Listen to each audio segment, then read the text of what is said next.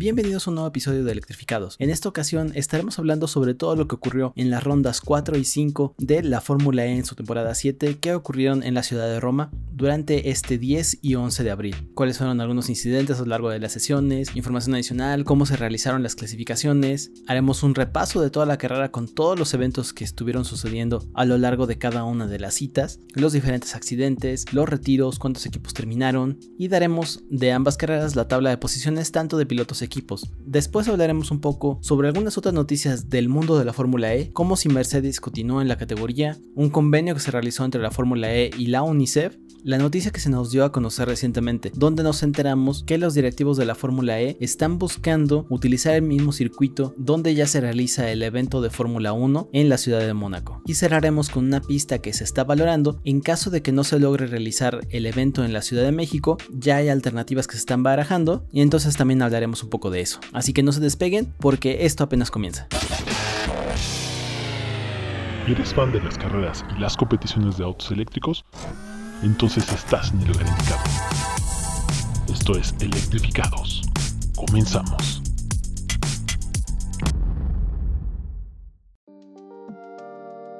Iniciamos hablando sobre algunas curiosidades en torno a la Fórmula E en el circuito de Roma y es que después de dos años, tras en 2020 no poderse realizar el evento en la ciudad por culpa del coronavirus, para este 2021 la categoría regresó a la ciudad pero en un circuito bastante modificado en torno a lo que ya conocíamos. En esta ocasión nos enfrentábamos a una pista de 19 curvas y 3.38 kilómetros con lo que se convierte en el evento más largo de este calendario. Para esta edición se respetaron algunos de los lugares más emblemáticos que ya conocíamos de anteriores como era el Palacio del Congreso, la Plaza Marconi, sin embargo se añadieron el Palacio de la Civilización Italiana y el Parque del Nilfeo. Con esto el circuito cambia bastante a ofrecer una buena mezcla tanto de secciones de alta velocidad como zonas muy estrechas y complejas, con muchas oportunidades de adelantar y curvas de 90 grados. También para estas fechas llegábamos con el histórico de que en 2019 Jaguar y Mitch Evans se llevaron la victoria y a menos de un segundo quedó André Lotterer en el 10 Tichita después de ofrecernos una pelea bastante interesante a lo largo de las últimas vueltas. Para esta nueva cita llegaba Nick DeVries como el líder campeonato de pilotos con 32 puntos, segundo Bert y tercero Fringe con 22 y Jaguar se colocaba a 40 puntos en el campeonato de equipos con Mercedes en segunda plaza habiendo conseguido 36 puntos en Adirilla y teníamos igualados a Virgin y a Dragon Pence con 22 unidades.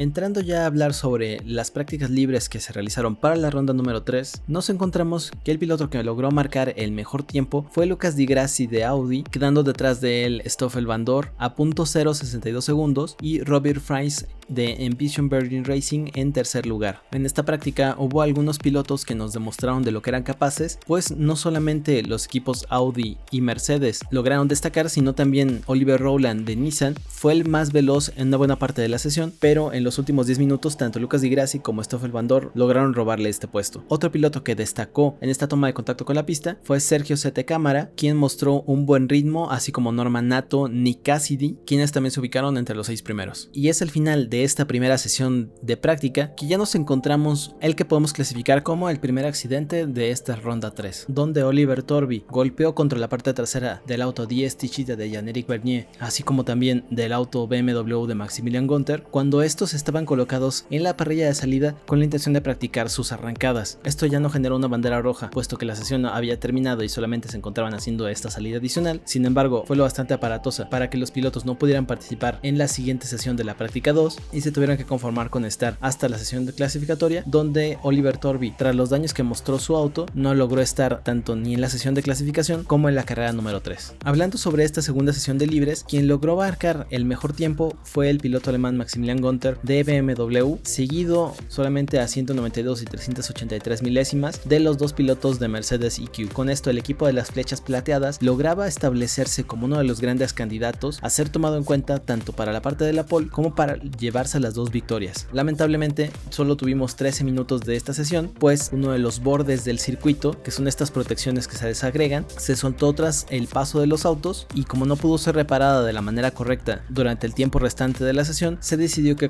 concluyera esta ahí, lo que trajo como consecuencia que para la primera clasificación se hiciera una modificación en esta parte del circuito y los pilotos llegaran con un poco de incertidumbre para su única vuelta realmente cronometrada y sin saber exactamente qué era lo que iban a encontrarse ahí. Entrando ya en la sesión clasificatoria. Quien logró llevarse la primera posición fue nada más nada menos que Stoffel Bandor, quien supo colocar a su Mercedes en pole para esta primera carrera de las dos en Roma, tras un incidente de Oliver Rowland, quien era se esperaba lograr esta primera plaza, tras haber demostrado un buen rendimiento del auto y un excelente estado de forma. Sin embargo, Rowland golpeó el muro con la parte trasera de su auto en la última curva, llegando a recorrer los últimos metros de la pista con la suspensión trasera derecha dañada y quedando solamente a 400 milésimas del tiempo marcado por Bandor. Justo delante de él quedó el Porsche de André Lotterer, quien le regalaba a su equipo una buena posición en este circuito que ya conoce y en el que había tenido muy buenas experiencias. En cuarto lugar encontramos a Lucas Di Grassi, en quinto a Jan-Eric Bernier, Maximilian Gunter en sexto, Robin Frains en séptimo, Nick Debris en octavo, Pascal Verlaine en noveno y Sebastian Buemi cerrando los 10 primeros. De los 24 pilotos que llegaban a esta cita, hubo dos que no lograron marcar tiempos y fue en primer lugar Eduardo Mortara, quien tuvo un problema técnico por el cual solamente salió a dar la vuelta a la instalación y regresó a su posición, y Oliver Torby, quien no tuvo su auto arreglado al 100% para esta parte de la ronda 3, sin embargo, hasta este momento todavía se esperaba que estuviera listo para la carrera. A la hora de la carrera, quien logró dar el golpe en la mesa fue Jan-Eric Bernier de Diestichita, quien salía desde esta quinta plaza tras aprovechar todas sus oportunidades, capitalizar tanto los accidentes como los errores de otros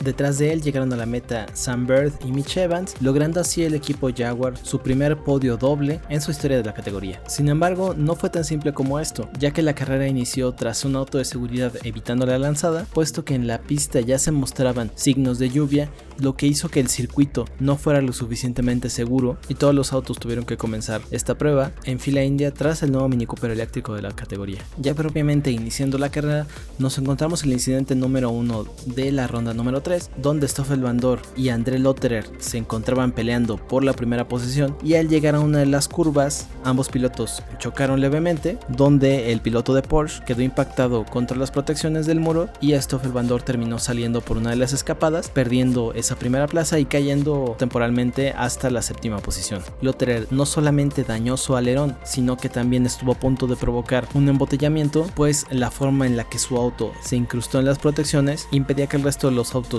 lograra circular de la mejor manera y generó también algunos empujones en esta zona del circuito antes de que pudiera regresar a la trazada correcta. Tras este primer impacto, quien heredó la plaza fue Oliver Rowland que se encontraba en tercera posición y que logró ponerse líder por unos momentos. Sin embargo, fue sancionado por usar más potencia de la permitida en esta salida con el auto de seguridad y se le impuso un castigo de dive through por lo que ingresó a los pits pasando a la velocidad establecida, perdiendo ese puesto. Aquí el nuevo puntero de la carrera se convirtió Lucas Di Grassi, quien marchaba relativamente bien para obtener la primera victoria después de una temporada 2020 bastante difícil y se encontró batallando con Jean-Éric Bernier por mantener este puesto. Sin embargo, Bernier fue de los primeros pilotos en activar el attack mode por encima de sus rivales que se encontraban adelante y logró ganarle en la estrategia a Di Grassi la posición cuando se encontraba a plena potencia. Aún así, Di Grassi logró conservar muchísimo mejor la energía respecto a Bernier y en las últimas vueltas logró arrebatarle la posición. Sin embargo, hubo algunos problemas en su auto lo que hicieron que bajara la potencia y terminara cayendo hasta la posición número 16, siendo prácticamente un retiro de la carrera. Antes de hablar del accidente que generó Di a partir de esta acción, hay muchísimos más elementos dentro de la carrera que tenemos que mencionar. Lo más destacable es, por ejemplo, la gran recuperación que tuvo Sam Bird, así como su compañero de equipo Mitch Evans, quienes partieron desde las posiciones 10 y 12 para terminar segundo y tercero. También destacar la carrera de René Rast, quien salía desde el puesto número 20 para terminar en la posición número 6, y Tom Blomqvist, quien salía de la posición número 21 y logró cruzar la línea de meta en posición número 10. Ahora, el gran incidente que tuvimos en esta carrera fue sin duda el causado por Lucas Di Grassi, quien al verse obligado a reducir la velocidad derivado del problema técnico que mostraba su auto, muchos pilotos se encontraban cerca de él, por lo que se generó una especie de embotellamiento cuando él ya estaba girando muy lento y desencadenó una serie de consecuencias donde los dos pilotos del equipo Mercedes resultaron los más afectados, puesto que Bandor, al querer esquivar a Di Grassi, pasó por una zona que tenía una tapa de alcantarilla, perdiendo completamente sobre la curva el control de su monoplaza y Debris que venía atrás de él también lo chocó, haciendo que girara completamente y que Stoffel fuera a dar hasta el lado contrario del circuito, destrozando toda la parte trasera derecha de su auto y Debris también perdiendo muchísimas posiciones. Este incidente dejó como consecuencia, al encontrarse en una zona de alta velocidad, se decidiera sacar el auto de seguridad con la intención de poder retirar los autos de ambos pilotos sin mayor problema. El detalle aquí es que al solamente quedar un par de minutos en el reloj y tras ser muy complicado el dejar los autos fuera de la pista, se decidió que el coche de seguridad fuera quien tomara la bandera de cuadros, concluyendo así la ronda número 3 en la que terminó ganando Janeri. Los resultados completos de la carrera fueron Robin Frains en cuarta posición, Sebastian Boemi en quinto, René Rast en sexto, Pascal Verlaine en séptimo, Alex Lin en octavo, Maximilian Gunther en noveno, Tom Blomqvist en décimo, Norman Nato en onceavo, Oliver Rowland terminó en doceavo tras el drive-thru, Nico Müller en posición número 13, André Lotterer en la posición número 14, Nick Cassidy en el 15, Sergio Sete Cámara en 16, siendo efectivamente el último en completar la carrera y retirándose quedaron Lucas Di Grassi tras su problema técnico, Nick Debris derivado del choque, Stoffel Mandor de la misma forma, Antonio Félix da Costa por una punchadora que sufrió, Jake Dennis, Eduardo Mortara, Alexander Sims y en última posición, quien no pudo ni siquiera arrancar, que fue Oliver Torby.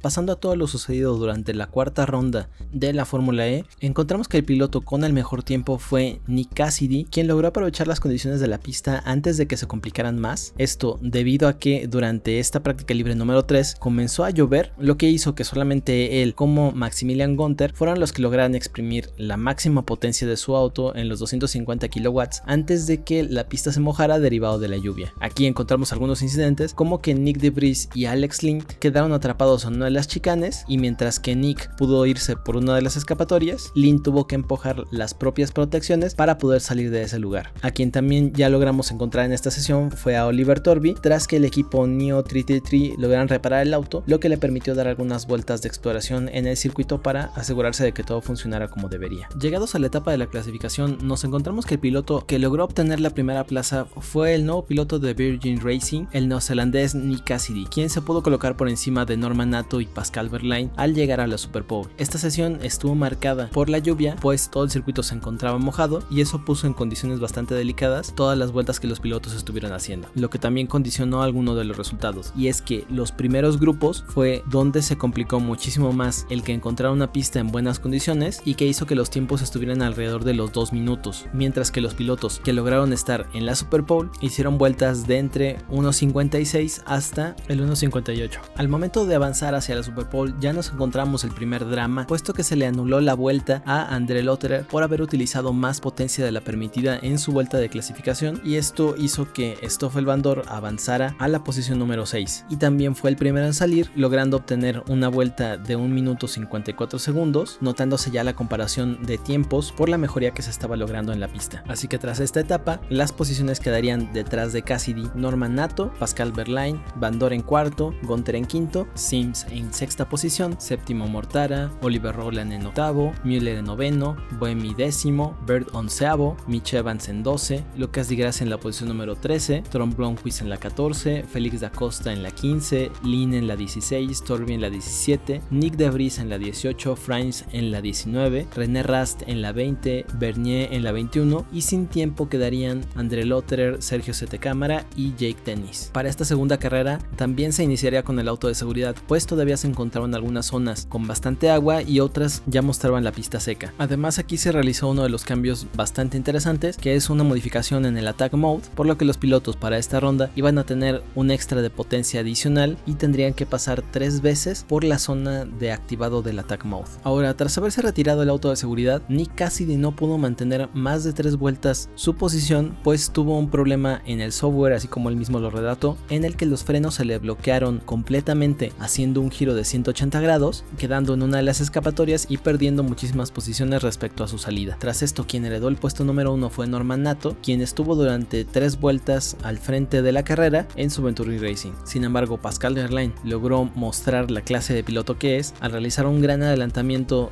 a Nato al interior de una de las curvas y ponerse a la cabeza del pelotón en la cuarta vuelta, solamente para encontrarse que Van Dor también se posicionó detrás de él. Verlaine perdió el liderato de la carrera en el momento en el que decidió activar su su primero de los tres attack modes ante Bandor, quien empezó a abrir un margen con el resto de los pilotos, llegando a hacerlo en momentos hasta de 5 segundos y que Verlaine no pudo cerrar por el primer choque de la carrera protagonizado por Lucas Di Grassi, lo que derivó en un full course yellow. Esto tras que Di Grassi tuvo un incidente con Sebastian Buemi y se fue contra el muro, acabando sus oportunidades de la carrera el piloto brasileño. Tras reiniciarse la carrera, Sims logró adelantar a Verlaine que se encontraba desprevenido por la segunda posición. Hasta este momento, el piloto de Seguía manteniendo una gran distancia respecto a los demás, pero otro accidente provocado en esta ocasión por René Rast, quien tocó el muro con la parte derecha de su auto, dañando la suspensión y chocando en una de las curvas que hicieron al final que se terminara estampando contra el muro y propiciando la salida del auto de seguridad en la etapa final de la competencia, retirándose este de la pista en los últimos minutos con la intención de que se corrieran por lo menos dos vueltas. Sin embargo, Bandor retrasó al resto del pelotón hasta que el reloj llegó a cero, quedando solamente la vuelta extra después de los 45 minutos. En este relanzamiento, el belga logró mantener esa primera posición para terminar ganando la ronda número 4 de la séptima temporada de la Fórmula E. Tras él, hubo un accidente de tres coches en la que se vio involucrado Sam Bird, Nick DeBris y Oliver Rowland, donde el piloto de Mercedes se lanzó por el interior de Sam en la curva número 7, chocando los dos contra el muro, rompiendo las suspensiones delanteras de sus autos y también afectando la carrera de Oliver Rowland. Sin embargo, este último logró hacer un trompo para reintegrarse al resto del pelotón. Y por delante nos encontramos que Norman Nato cruzó la línea de meta en la tercera posición. Sin embargo, posterior a la carrera fue descalificado por exceso en el consumo de energía, pues cruzó la bandera de cuadros con 0% de energía, heredándole la posición a Pascal Verlaine, quien había caído hasta la cuarta posición, y el piloto de Venturi quedando descalificado y cayendo hasta la última plaza. Los resultados finales de la carrera fueron Stoffel Bandor en primera posición, Sims en segunda, Pascal en tercera, Eduardo Mortara, Maximilian Gunter, Mitch Evans, Antonio Félix da Costa, Tom Nico Müller, Sebastian Buemi, Jan-Eric Bernier subiendo hasta la posición número 11, Sergio Sete Cámara también escalando desde la posición número 22 hasta la 12, Jake Dennis, Oliver Torby, Andre Lotterer, Oliver Rowland y tras sufrir una penalización tanto a Alex Link como Robin Franz de 30 segundos por no haber utilizado uno de sus attack modes, cayeron hasta las posiciones 17 y 18. Entre los pilotos que no concluyeron o fueron descalificados están Norman Nato, después Sam Bird, Nick DeBris, Nick Cassidy, René Rast y Lucas Di Grassi. Así que tras estas dos rondas en Roma, cambia completamente la tabla de posiciones de pilotos, pues quien sale con la mayor cantidad de puntos es Sam Bird con 43, Mitch Evans en segundo con 39, que sube posiciones, Robin Frains baja hasta la tercera posición con 34, Stoffel Bandor sube a la cuarta con 33, Nick DeBris baja hasta la quinta posición con solamente 32 puntos, pues no logró sumar ninguno en las dos carreras en la ciudad italiana. Pascal Verlaine tras los resultados que tuvo este fin de semana sube a 32, empatando con Debris. Eduardo Mortara queda en séptima posición con 30. Jean-Éric Barnier baja hasta la posición número 8, pues solamente ha logrado puntos en la carrera número 3. Alexander Sims sube a la posición número 9 con 24. Antonio Félix da Costa baja a la posición número 10 con 21. René Ras queda en la posición número 11 con la misma cantidad de puntos. Oliver Rowland con 15. Sergio Sete Cámara en posición número 13 con 12 puntos. Nico Müller también con 12 en la posición número 14. Maximilian Gunter en la posición número 15 sube con solo 12. Sebastian Buemi con 11 puntos. Oliver Torbi con 9. Lucas Di Grassi con 6. Tras solamente haber acumulado puntos en las primeras dos carreras, Tom Blomqvist sube a los 5 puntos. Alex Lynn a los 4 logrados en la carrera número 3. Nick Cassidy queda con 3 puntos por la Super Bowl de esta ronda número 4. Norman Nato solamente con un punto de la carrera número 4. André Lotterer en la posición número 23 con 0 puntos. Y Jake Dennis también con 0 puntos en la posición número 24. Por otro lado, en el campeonato equipos encontramos que Jaguar Racing sale de Roma como el equipo número 1 con 82 puntos. Mercedes EQ tras la victoria tanto de Debris en la primera carrera como de Bandor ahora en esta última quedan en segunda posición con 65. 10 Tichita baja a la tercera posición con 46. Envision Berlin Racing baja a la cuarta con 37. Tahoyer Porsche con 32 en la quinta. Rocket Venturi con 31 en la sexta. Mahindra Racing sube a la séptima posición con 28 puntos. Audi Sports baja a la octava plaza con 27. Nissan y Dams con 26 en la novena, Dragon Pence Autosport con 24 en la décima, Neo 333 con 14 puntos en la onceava posición y cerrando la tabla en posición número 12 está con 12 puntos BMW Andretti tras solamente haber logrado 2 y 10 puntos en estas últimas dos carreras. Ahora, ¿qué podemos aprender de este último par de carreras que tuvimos de la Fórmula E? Lo primero es, Mercedes sigue siendo el equipo que terminó la temporada anterior, es decir, bastante efectivo, con una buena unidad de potencia, que serán uno de los grandes a vencer en el resto de la temporada. Eso si logran mantenerse sin errores, sin demasiados accidentes, que es lo que hasta el momento los ha condicionado. También, tanto Sam Bird como Mitch Evans se ponen ya como unos de los punteros para esta temporada número 7 y lograr alguno de los dos el campeonato, así que esperamos a ver qué también se logran desenvolver en el resto de la temporada, pues hasta el momento parece que tienen un paquete bastante completo. No hay que dejar de lado al equipo Nissan, que está teniendo destellos de que tienen un buen coche, tienen un buen motor, así que promete también el equipo Nissan para quedar al menos entre los tres primeros y esperemos ver el avance que tiene a lo largo de la temporada, pues en ocasiones ya han estado muy arriba y caen o vienen de muy abajo y logran subir al final de la temporada. Esperemos que esta sea una muchísimo más equilibrada que les permita estar luchando incluso por victorias. También el equipo Venturi de la mano de Mercedes tiene una buena unidad de potencia que los hace ser también efectivos. El problema es que sus pilotos todavía no tienen tanta experiencia, lo que condiciona un poco qué tanto pueden llegar a lograr. Por otro lado, el equipo DS Chita demuestra que cuando está al frente de la carrera tiene una unidad bastante decente, no voy a decir muy buena, porque no está destacando del resto, solamente se está poniendo a la altura de los demás, entonces les permite sí luchar por victorias como la vimos en el caso de la ronda número 3, pero aún así no destaca como en anteriores ocasiones, no tienen ese dominio avasallador que ahora lo está logrando Mercedes, así que no creo que sean los contendientes para esta temporada del campeonato de equipos, ni siquiera del de pilotos. Y Porsche sigue todavía con problemas para tener su auto en carrera, ya nos han demostrado que es un auto rápido, desde el año pasado han logrado poles, han logrado buenas posiciones para iniciar las rondas, sin embargo llega la carrera y empiezan a perder rendimiento, sigue teniendo un problema ese auto, necesitan arreglarlo tanto con Verline y en el caso de Lotterer no sé qué complicación o afición tiene Lotterer que cuando está en los puestos principales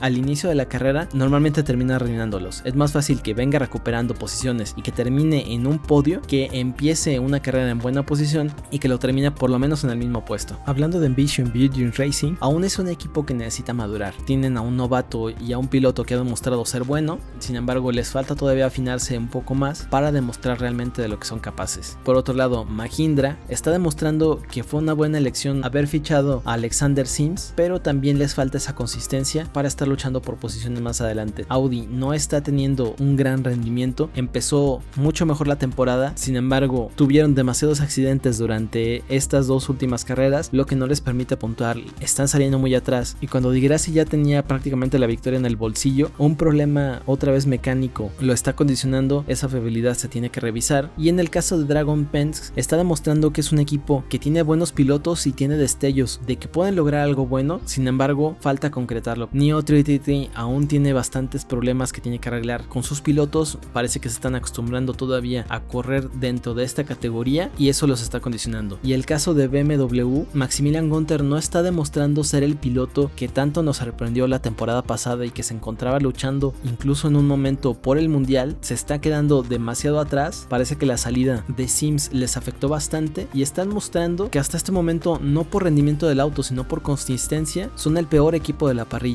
Si Gunther ha tenido bastantes accidentes que también están condicionando que el equipo pueda lograr más. Me sorprende demasiado ver a BMW en el fondo de la parrilla hasta este momento, ya van cuatro carreras y si quieren en realidad remontar se están quedando muy atrás.